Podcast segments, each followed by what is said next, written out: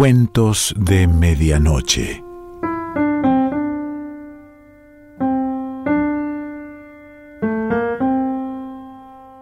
El cuento de hoy se titula Casa Tomada y pertenece a Julio Cortázar.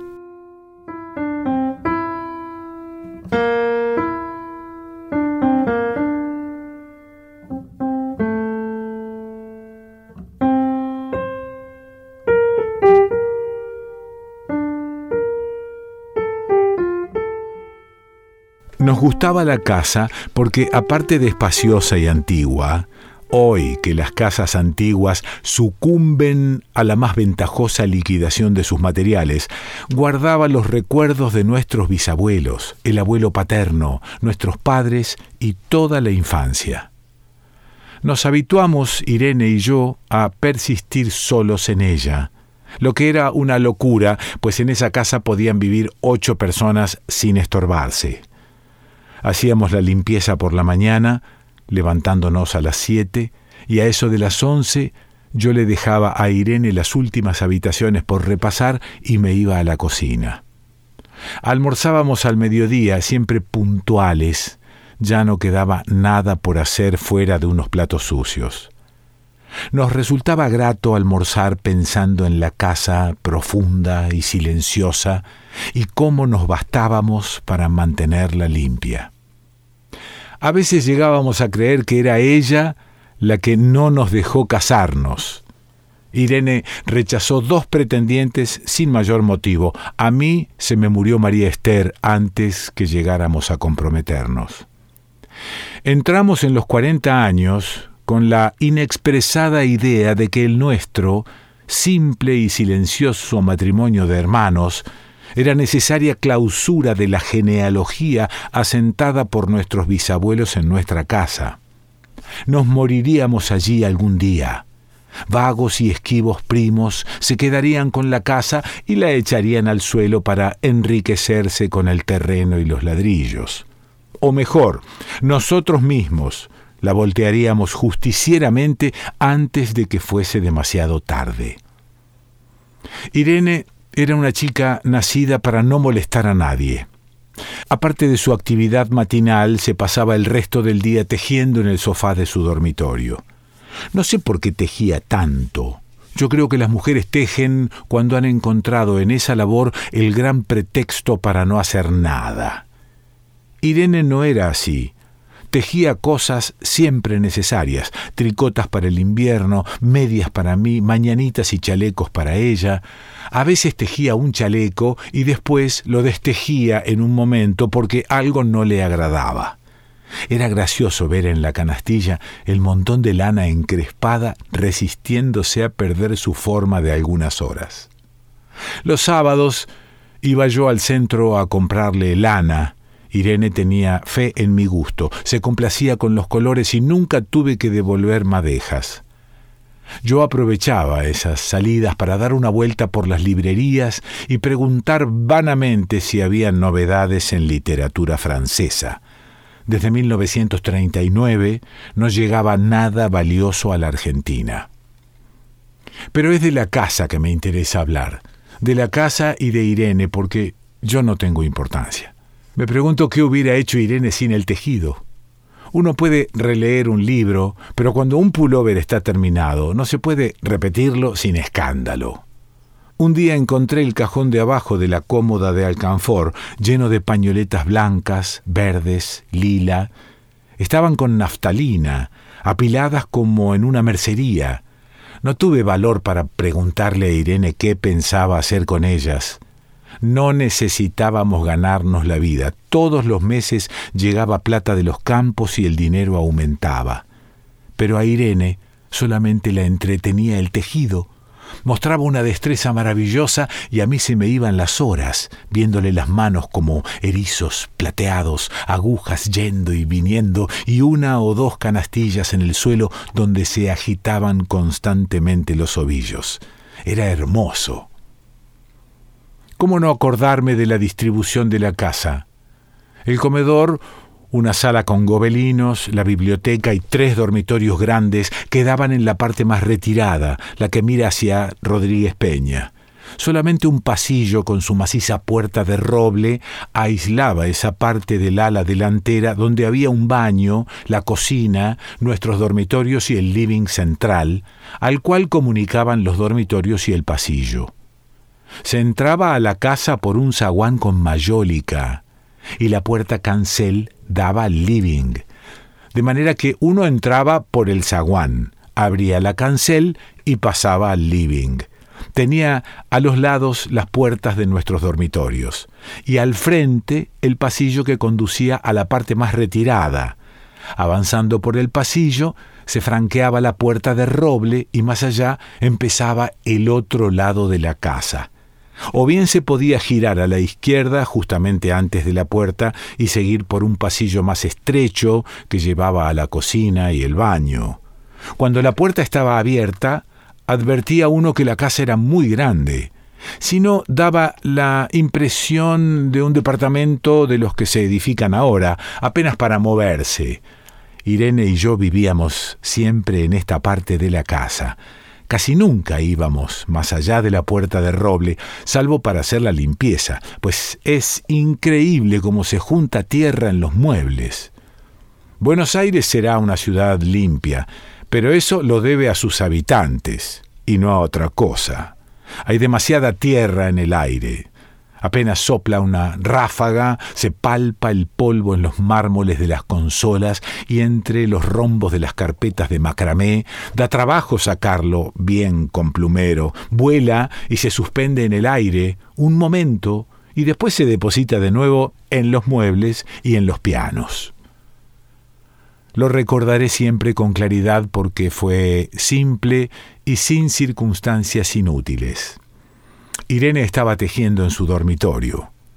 Eran las ocho de la noche y de repente se me ocurrió poner al fuego la pavita del mate. Fui por el pasillo hasta enfrentar la entornada puerta de roble y daba la vuelta al codo que llevaba a la cocina cuando escuché algo en el comedor o en la biblioteca.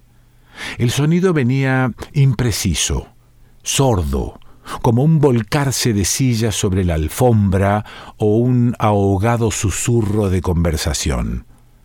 También lo oí, al mismo tiempo, o un segundo después, en el fondo del pasillo que traía desde aquellas piezas hasta la puerta.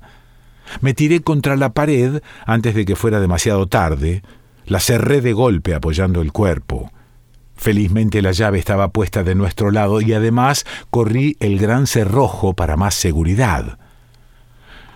Fui a la cocina, calenté la pavita y cuando estuve de vuelta con la bandeja del mate le dije a Irene, tuve que cerrar la puerta del pasillo.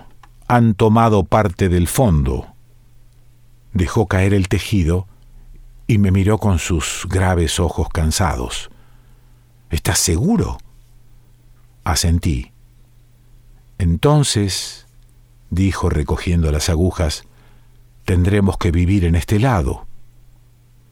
Yo cebaba el mate con mucho cuidado, pero ella tardó un rato en reanudar su labor. Me acuerdo que me tejía un chaleco gris, a mí me gustaba ese chaleco.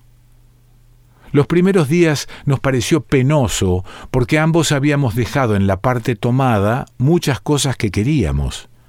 Mis libros de literatura francesa, por ejemplo, Estaban todos en la biblioteca. Irene pensó en una botella de esperidina de muchos años. Con frecuencia, pero esto solamente sucedió los primeros días, cerrábamos algún cajón de las cómodas y nos mirábamos con tristeza. No está aquí. Y era una cosa más de todo lo que habíamos perdido al otro lado de la casa. Pero también tuvimos ventajas. La limpieza se simplificó tanto que aún levantándose tardísimo a las nueve y media, por ejemplo, no daban las once y ya estábamos de brazos cruzados. Irene se acostumbró a ir conmigo a la cocina y ayudarme a preparar el almuerzo. Lo pensamos bien, y se decidió esto. Mientras yo preparaba el almuerzo, Irene cocinaría platos para comer fríos de noche. Nos alegramos porque siempre resultaba molesto tener que abandonar los dormitorios al atardecer y ponerse a cocinar. Ahora nos bastaba con la mesa en el dormitorio de Irene y las fuentes de comida fiambre. Irene estaba contenta porque le quedaba más tiempo para tejer. Yo andaba un poco perdido a causa de los libros, pero para no afligir a mi hermana me puse a revisar la colección de estampillas de papá, y eso me sirvió para matar el tiempo. Nos divertíamos mucho, cada uno en sus cosas, casi siempre reunidos en el dormitorio de Irene que era más cómodo. A veces Irene decía, fíjate este punto que se me ha ocurrido. ¿No da un dibujo de trébol? Un rato después era yo el que le ponía ante los ojos un cuadradito de papel para que viese el mérito de algún sello de Eupen y Malmedi. Estábamos bien y poco a poco empezábamos a no pensar. Se puede vivir sin pensar. Cuando Irene soñaba en alta voz, yo me desvelaba enseguida. Nunca pude habituarme a esa voz de estatua o papagayo, voz que viene de los sueños y no de la garganta. Irene decía que mis sueños consistían en grandes sacudones que a veces hacían caer el cobertor. Nuestros dormitorios tenían el living de por medio, pero de noche se escuchaba cualquier cosa en la casa. Nos oíamos respirar, toser, presentíamos el ademán que conduce a la llave del velador, los mutuos y frecuentes insomnios. Aparte de eso, todo estaba callado en la casa. De día eran los rumores domésticos, el roce metálico de las agujas de tejer, un crujido al pasar las hojas del álbum filatélico. La puerta de roble, creo haberlo dicho, era maciza. En la cocina y el baño, que quedaban tocando la parte tomada, nos poníamos a hablar en voz más alta o Irene cantaba canciones de cuna. En una cocina hay demasiados ruidos de losa y vidrios para que otros sonidos irrumpan en ella. Muy pocas veces permitíamos allí el silencio. Pero cuando tornábamos a los dormitorios y al living, entonces la casa se ponía callada y a media luz, hasta pisábamos despacio para no molestarnos. Yo creo que era por eso que de noche, cuando Irene empezaba a soñar en alta voz, me desvelaba enseguida. Es casi repetir lo mismo salvo las consecuencias. De noche siento sed y antes de acostarnos le dije a Irene que iba hasta la cocina a servirme un vaso de agua. Desde la puerta del dormitorio, ella tejía, oí ruido en la cocina. Tal vez en la cocina, o tal vez en el baño, porque el codo del pasillo apagaba el sonido a Irene le llamó la atención mi brusca manera de detenerme y vino a mi lado sin decir palabra. Nos quedamos escuchando los ruidos, notando claramente que eran de este lado de la puerta de roble, en la cocina y el baño, o en el pasillo mismo donde empezaba el codo casi casi al lado nuestro. No nos miramos siquiera.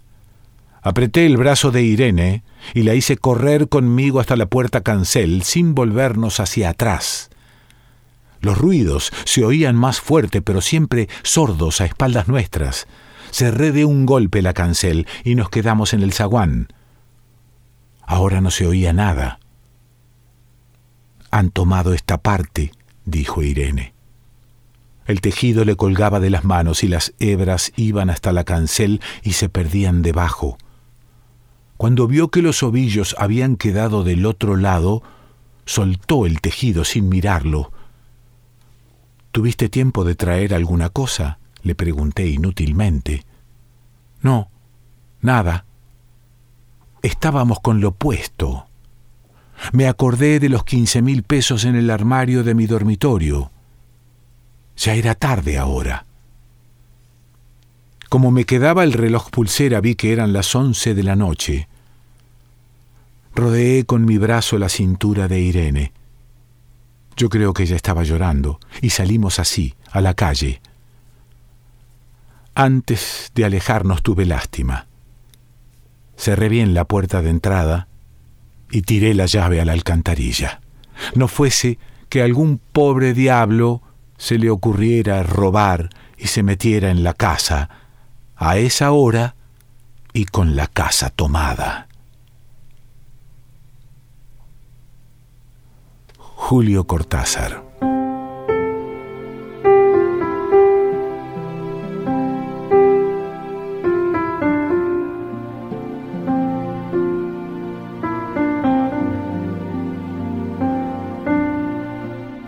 De Medianoche.